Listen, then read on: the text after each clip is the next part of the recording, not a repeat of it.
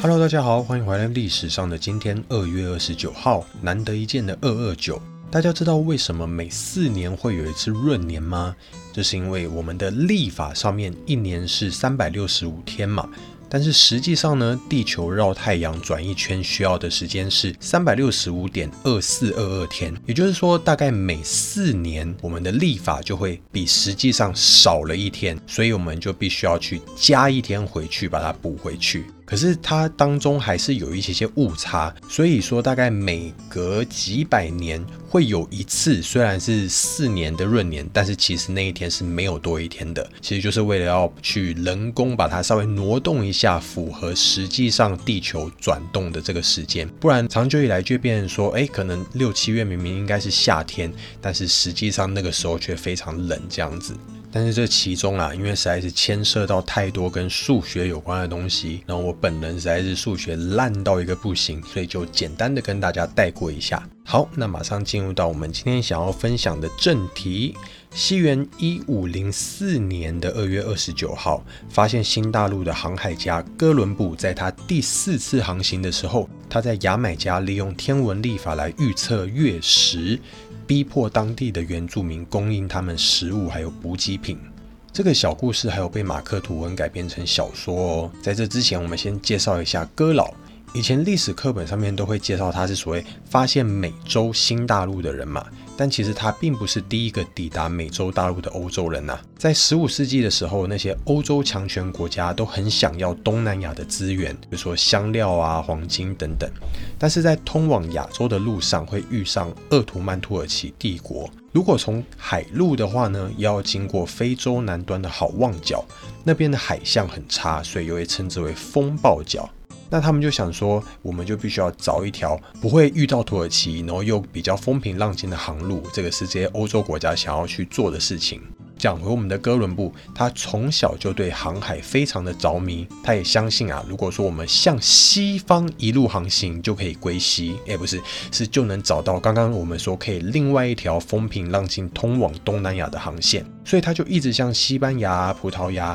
英国、法国这些国王去游说，但他们都不鸟他。好不容易在十几年之后，在一四九二年的时候，他得到西班牙女王伊莎贝尔一世的资助。哥伦布先生总共有四次的航行。第一次他抵达的是现在的圣萨尔瓦多岛，是属于中美洲巴哈马的一部分。不过当时呢，他以为他到的是日本。呃，也分享一下当时他非常政治不正确的心态哦。在哥伦布的日志当中，他有写到，当地的人没有进步的武器，也没有战术。大概只需要五十个人就可以轻易的征服他们，那随他们高兴，怎么样处理当地人都可以。他又认为说，当地的人感觉上好像没有信仰，他就想要把当地原住民用基督教啊来驯化奴役他们啊，实在是非常不可取啊。在这一次的航行里面，他还登陆了古巴。他的第二次航行发现了多明尼加岛，还有瓜德罗普岛以及波多黎各等等加勒比海的一些岛屿。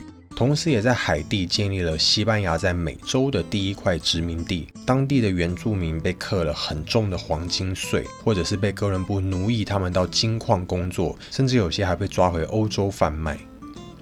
在第三次航行的时候，哥伦布发现了千里达，也在委内瑞拉登陆，第一次踏上了南美洲。到了第四次，也是他最后一次航行的时候，他在牙买加搁浅。岛上的这些原住民呢，本来是很欢迎哥伦布跟他们的船员，也会准备食物给他们，而且时间还长达了半年哦，等于免费包养他们半年。谁知道这些心态扭曲的欧洲殖民者变本加厉的去欺诈原住民，偷他们的东西，就让这些原住民觉得很不送，不愿意继续去补给他们。那哥伦布就想说，一定要找出一个方法，可以继续从他们身上骗吃骗喝嘛。所以他就拿出他的一本天文年鉴，发现呢，很快就有一次的月食，就想说来装神弄鬼一下。他就把当地部落的首领找来，跟他说：“哎，神明对你们现在招待我，还有我们家船员的方式啊，非常的不爽。他觉得你们太怠慢我们了。神呐，因为太生气了，所以会让月亮变成红色的。”哎，结果还真的就像他说的一样，月食发生了，然后月亮就变暗嘛，然后看起来像红色。当地原住民就非常的紧张，纷纷跑到他们的船上，然后一边哭一边大叫说：“拜托拜托，请你们不要这样子对我们，请你们跟那个神明去说一下，请他原谅我们。”然后准备了非常多的食物还有补给品。于是哥伦布就说：“好啊，既然你们诚心诚意的认错求情了，我就想办法来帮帮你们。”就走进去船舱里面，假装。是跟神沟通，其实他是在用沙漏计时。等到月食快结束的时候，他跑出去跟紧张的原住民说：“因为我帮你们求情的关系，所以神呐愿意原谅你们了。”不久之后，果然月食结束，露出了月光。其实哥伦布他本来航行的目标是到东印度群岛，也就是现在的印尼、菲律宾中南半岛一带。所以他抵达美洲大陆的时候，他才会称当地原住民为印第安人，因为他以为他到的地方就是东印度群岛。对西方人来说呢，哥伦布是发现了新大陆，但是对印第安人来说，则是被殖民、被迫害的开始。本来像是西班牙、美国这些国家都有所谓的哥伦布日，可是人权开始渐渐被大家重视之后，很多地方都把哥伦布日改成原住民日。接下来是西元一六九二年二月二十九号，在美国东北部马萨诸塞州的塞勒姆，第一次有人被指控是女巫。这个地方的英文就是 Salem 呐，但是中文是翻译成塞勒姆。这里也是蛮有名的塞勒姆省巫案的历史舞台哦。今天就想要跟大家聊一聊这个事件。这个事件其实不是第一起的猎巫事件，其实在更早之前，欧洲就有非常非常多会指控人家是女巫的事情。但是到了十七世纪，其实这个风潮已经慢慢的消退了。没有想到在北美洲又会死灰复燃。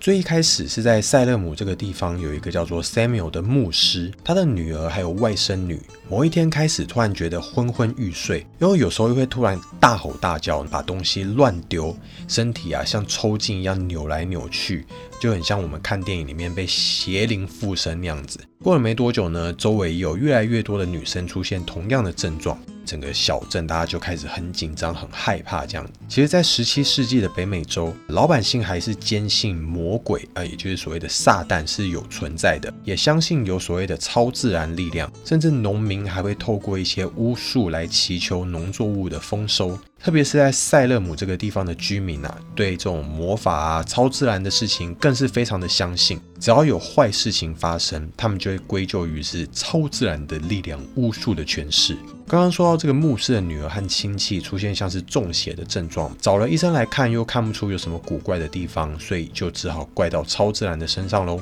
大人们就想办法问这些小女孩：最近你们有没有遇过什么奇怪的事情啊？跟什么奇怪的人接触？那可能是在大人的诱导之下，这些女孩就指认牧师家里面的原住民女仆地图巴，还有另外两个女性，就说是他们，他们下的巫术，他推了新娘娘，他推了新娘娘。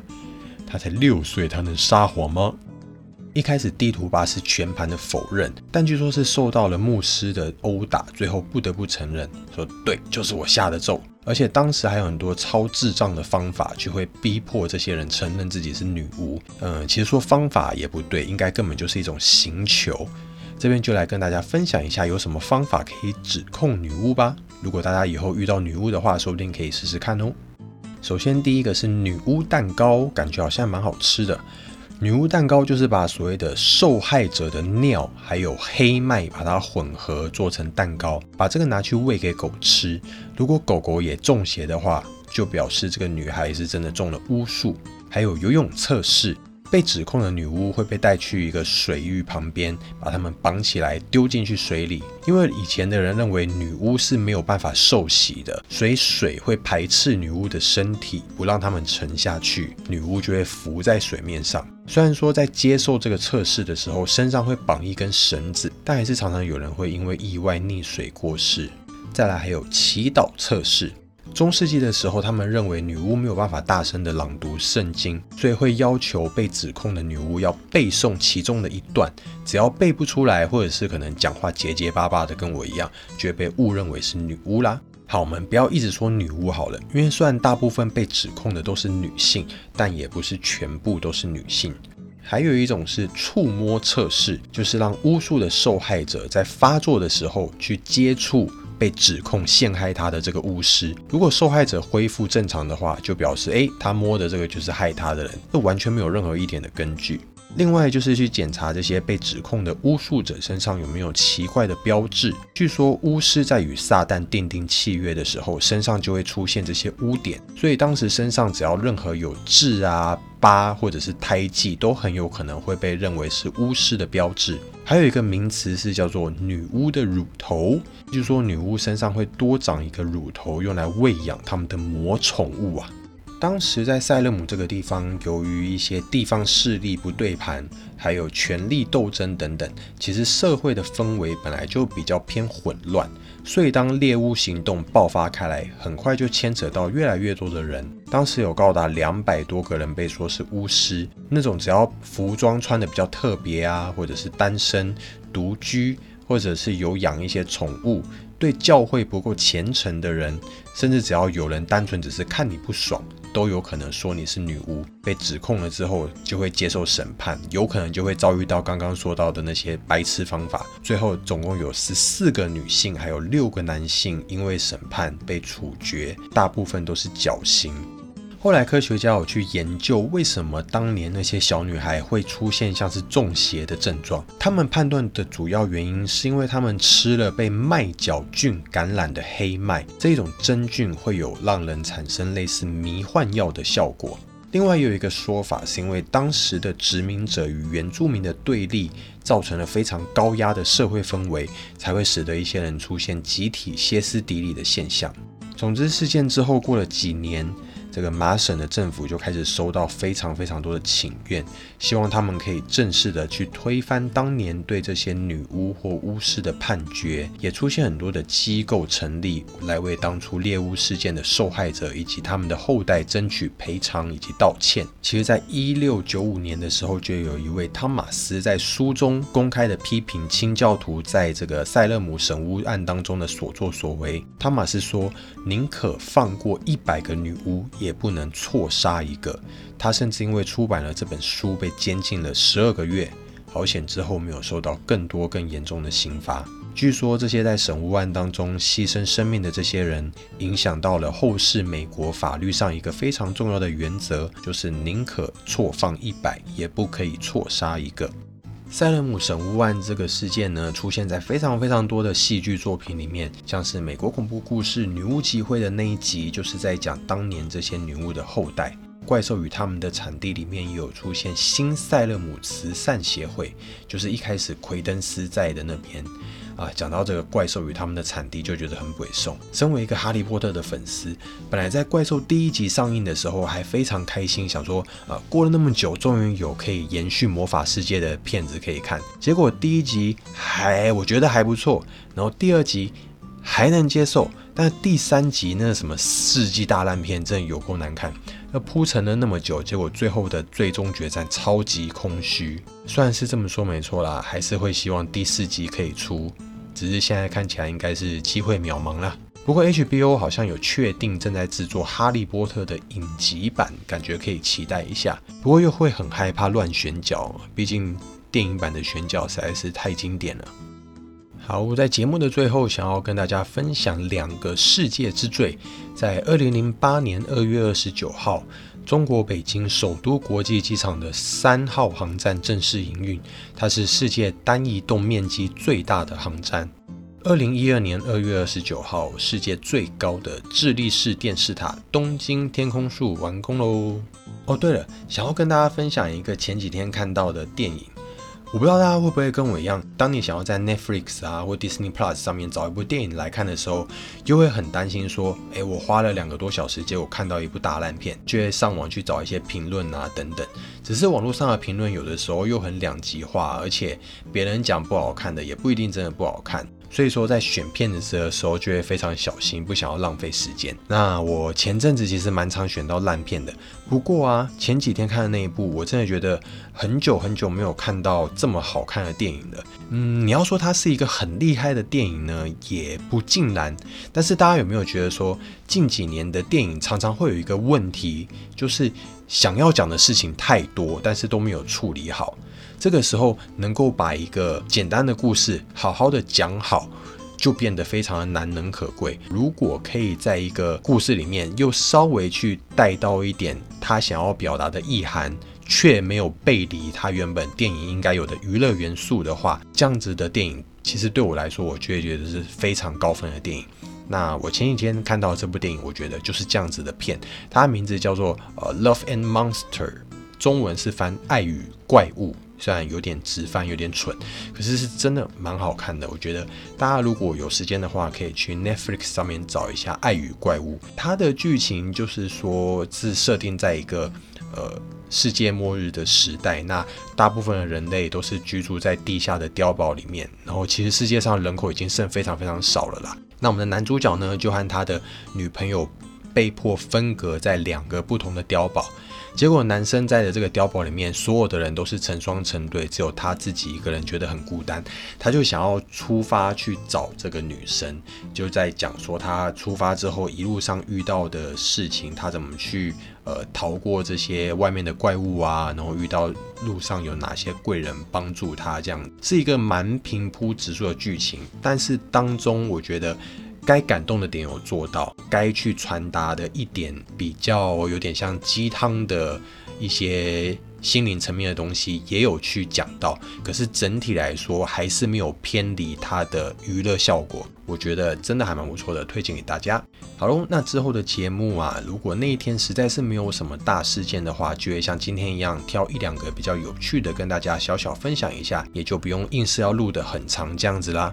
如果大家有什么想听的话呢，也可以到节目资讯栏里面去找我的 Instagram 来留言跟我说，也欢迎大家多多跟我交流。如果喜欢我的节目，欢迎推荐给你的朋友，也可以给我五星好评。那我们就下个礼拜四再见喽，拜拜。